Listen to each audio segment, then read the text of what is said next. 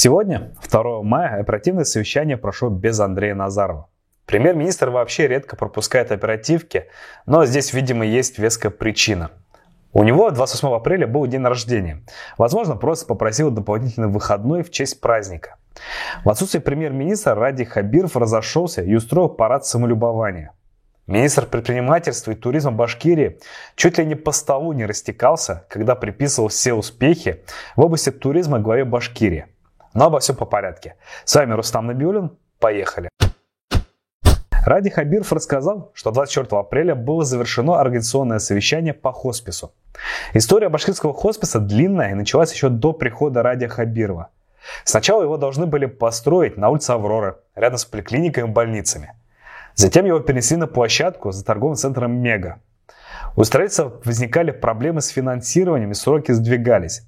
И вот, наконец-то, глава Башкирии заявил, что правительство договорилось со строителями об окончании работ до 20 мая. 24 апреля мы провели большое, одно из, наверное, таких завершающих организационных совещаний по хоспису нашему. Ну вот, э, видите, наш хоспис э, на мой взгляд, получилась очень красивая архитектура. Но что важно, а мы договорились со строителями 20 мая, оттуда строители уходят. И мы, соответственно, уже после этого а, начинаем подготовку к выдаче всех необходимых лицензионных документов. Там поручение мы сформировали, Александр отработать все. Там очень много задач по линии э, Министерства здравоохранения по сути, получился очень большой и очень нужный объект. Надо теперь его запустить. Мы договорились, что этот объект должен быть запущен э, конец июня, первая половина июля. Вот примерно такие вам рамки устанавливаю. И все, запускайте и начинайте эту работу. Понятно, какие-то, наверное, вот опыт. У нас такой первый опыт будет, но запускайте. Я все поручения раздал. Максим Васильевич, просьба там это все отрегулировать. Также 24 апреля в своих соцсетях Ради Хабиров сообщил, что на базе Уфимского хосписа будет создана кафедра паллиативной помощи и научный, учебный и волонтерский центр. Долго глава Башкирии призвал отправить в Беларусь школьников и пенсионеров. И вот, наконец, главная мечта Радия Хабирова исполнилась. 24 апреля глава Башкирии встретился с первым участником программы «Башкирско-белорусское долголетие» в аэропорте Уфа. Ну, для меня приятное событие такое было. Сам съездил, по, отправил. Мы начали такой филиал нашей программы «Башкирское долголетие», добавили «Башкирско-белорусское долголетие», чтобы наши дорогие ветераны могли ездить. Там мы компенсируем часть э, поездки. И вот э, и рейс мы для этого организовали, организовали прямой Уфа-Минск. По словам главы республики, они компенсируют часть поездки. Для этого даже организовали первый рейс. А Рустем Авзалов рассказал, что было отправлено 45 человек. Цитата. Первого числа они вернулись, и мы уже вторую группу запустили.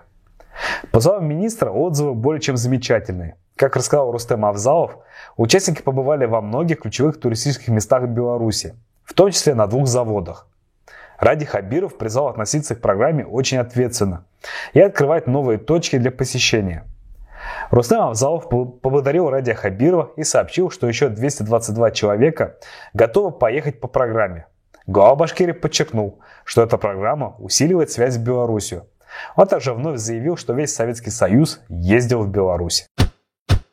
Глава Башкирии также рассказал о новой лестнице в геопарке Таратал и заявил, что планирует лично посетить его в ближайшие выходные. Рустем Авзалов с неподдельным восторгом сообщил, что в геопарк приехало огромное количество народу. На всей парковке, которую вы сделали, вообще не было свободных мест, заявил он. Он рассказал, что открытие состоялось в час дня и до вечера парковка не освобождалась.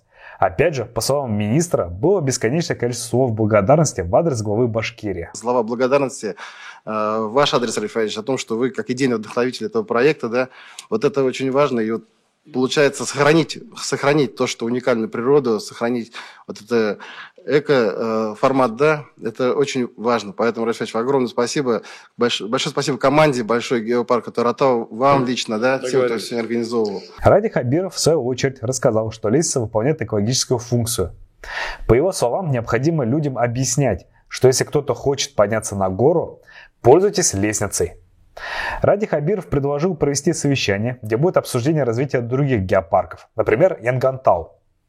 Так что если вы думали, что лестница это банальное удобство для людей, чтобы каждый мог насладиться видами с горы, то не так все просто. Это еще и экологический способ спасти эту самую гору от людей.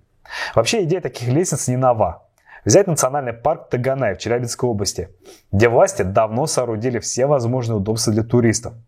Обратный же случай и Ремель, который башкирская власть никак не пытается обустраивать. Порадовал, конечно, и то, как Рустам Авзалов поблагодарил Радия Хабирова за парковку. Спасибо, конечно, за элементарное удобство для людей. Глава Башкирии рассказал, что его пригласили в Байталы Кушнаренковского района посмотреть школу. Небольшая маленькая школа, хорошая, хорошо ее откапиталили. Значит, я что попрошу, Александр Владимирович, а, вам поручение сразу даю. Я там обещал, найдите решение. Этим летом улицу Байталов надо асфальтом, асфальт бросить туда, ладно? Вот прям до школы. Там глава сельсовета была со мной. Вот сделайте, пожалуйста, такую... Ради Хабиров попросил Александра Клебанова заасфальтировать улицу в Байталах до школы. Ну, то есть, пока Ради Хабирова не попросят, асфальт в школе не положат. Еще раз предлагаю главе Башкирии поездить по другим районам. Полагаю, он очень удивится. Тут же проявился еще один излюбленный прием Ради Хабирова. Я придумал, пообещал, захотел, ну а вы сделайте как-нибудь. Елена Прочаковская в своем отчете рассказала, что жители Башкирии больше всего волновал вопрос с уходом из бизнеса частного перевозчика Виктора Искалина. Он сообщил, что с 26 апреля останавливает деятельность двух оставшихся автобусных маршрутов. По его словам, это связано с травлей со стороны чиновников Башкирии. В Минтрансе заверили, что проблема нехватки маршруток уже решена, а Ради Хабир, в свою очередь, потребовал наказать Виктора Искалина. Крови-то много, насколько я понимаю, попил вам, уважаемые коллеги. Ну, значит, если он нарушил обязательства, значит, через суд все. Мы в суды уже отправили материал. Все, в суд и вперед, и наказать, и так далее. По словам главы Башкирии, правительство проявило волю и призвало бизнес работать на условиях власти и в интересах людей – только вот условие башкирских властей это, по словам самого Искалина, лишить его маршрутов и закрутить гайки. Сам бизнесмен в 2021 году обратил на себя внимание главы следкома Александра Бастрыкина и в суде добился выплаты компенсации за приостановку работы автобусов на маршруте номер 298. Транспортная реформа лишила жителей Башкирии выбора. Так, например, уфимцы стали чаще жаловаться на переполненные автобусы и долгое ожидание – что же творится в регионах, страшно представить. Ради Хабиров анонсировал совещание, в котором будет обсуждаться развитие парковой системы в Уфе. Мы на следующей неделе по 450-летию проведем совещание. У меня какая просьба? Там э, по, по развитию парковой системы Уфы особо тогда проговорим. Но практически вот, наверное, год, два, три, и мы, наверное, во все крупные парки Уфе зайдем, как говорится, с добрыми делами и сделаем. Благоустройство парков – это, конечно, хорошо. Однако глава Башкирии забывает, что необходимо не просто ремонтировать парки, но и продолжать следить за их состоянием. Взять, к примеру, Кашкадан, который после зимовки приобрел плачевный вид. Озеро обмелело, превратившись в лужу для уток, а хваленые деревянные дорожки сгнили и поломались. Новенький Демский парк из-за обильного таяния снега практически полностью ушел под воду, как того и опасались жители района. Дорожки затопило, а вместо них появились деревянные поддоны, чтобы люди хоть как-то могли преодолеть эту преграду. Так что мало войти, надо остаться. На этом все. Таким было оперативное совещание на этом неделе. Ставьте лайки, подписывайтесь на наш канал, переходите на наш телеграм-канал и читайте новости там. А также присылайте донаты. Вместе мы сделаем республику великой, потому что другие не справляются.